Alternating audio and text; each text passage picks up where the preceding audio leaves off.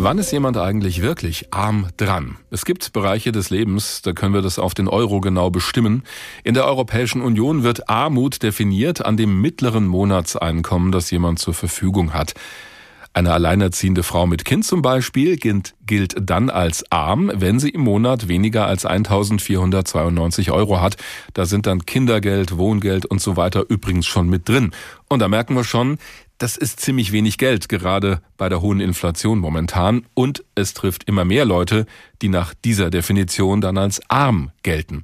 Der Paritätische Wohlfahrtsverband in Hessen hat ausgerechnet, dass bei uns in Hessen mehr als 18 Prozent aller Menschen als arm eingestuft werden, so viele wie noch nie zuvor. Darüber habe ich mit Dr. Jasmin Alinagi gesprochen. Sie ist Landesgeschäftsführerin des Paritätischen Wohlfahrtsverbandes.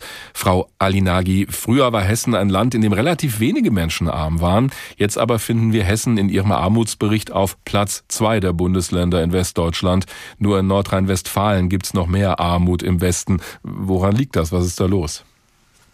Das ist wirklich eine dramatische Entwicklung. Platz zwei hört sich noch relativ gut an, wenn wir auf die ehemaligen westlichen Bundesländer schauen. Aber insgesamt sind wir auf einem elften Platz im Ländervergleich. Hm. Und zwar sind wir binnen eines Jahres von Platz sieben auf Platz elf abgerutscht. Hm. Und wir waren 2015, lag Hessen noch direkt hinter Baden-Württemberg und Bayern auf einem guten dritten Platz. Also da hat das sich heißt, einiges verschlechtert, aber woran merken Sie das konkret? Was sind da die Ursachen? Prekäre Beschäftigung, wie man so schön sagt, also der Niedriglohnsektor, Menschen, die in schlecht bezahlten Jobs arbeiten und trotz Arbeit arm sind. Das ist ein ganz wesentlicher Faktor.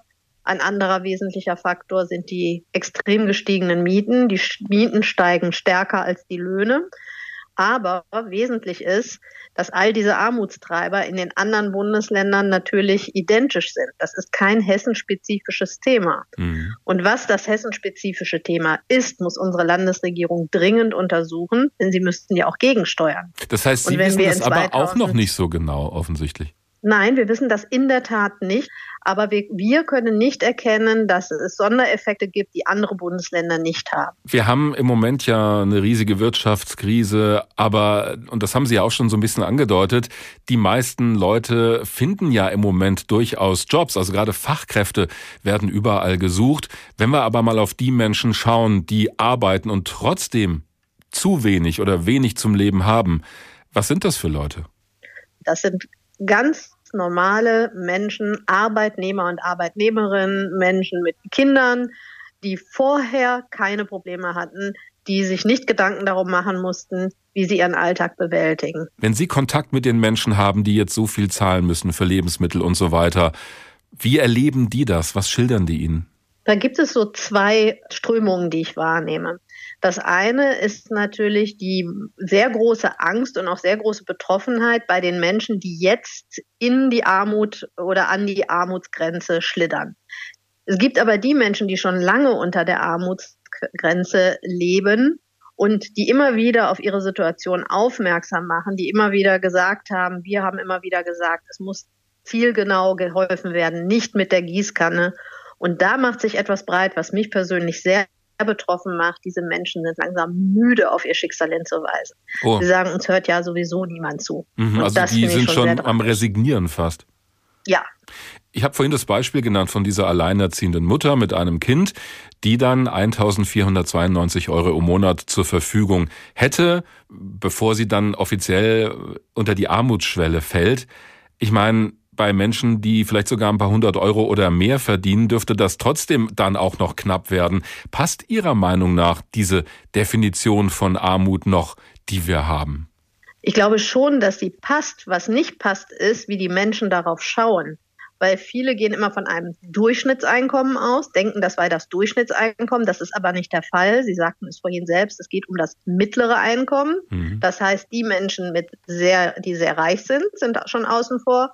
Und die Menschen, die sehr arm sind, sind auch schon außen vor. Und dann geht es eben um dieses mittlere Einkommen.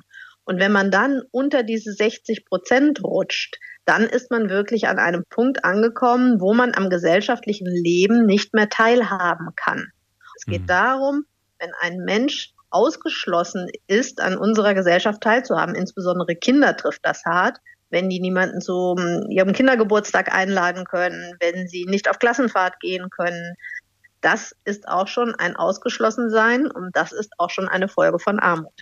Wenn Sie jetzt, ich weiß nicht, ein paar Millionen oder für mich auch Milliarden in die Hand nehmen dürften, was wäre die eine Maßnahme, wo Sie sagen, okay, wenn ich entscheiden müsste, das sollte auf jeden Fall passieren, damit wir weniger Armut in Hessen haben?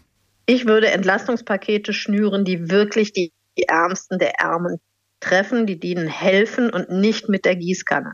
Also wenn wir hingehen und sagen, wir ähm, schaffen ähm, die Mehrwertsteuer auf alle Lebensmittel ab, dann hilft das nicht diesen Menschen. Die Menschen, die betroffen sind von Armut, brauchen mehr Geld in der Tasche. Das heißt, wir müssen die Grundsicherung auf den Weg bringen. Wir müssen Wohngeld und BAföG bedarfsgerecht anheben. Wir müssen die Sätze von Hartz IV erhöhen, damit die Menschen mehr Geld in der Tasche haben.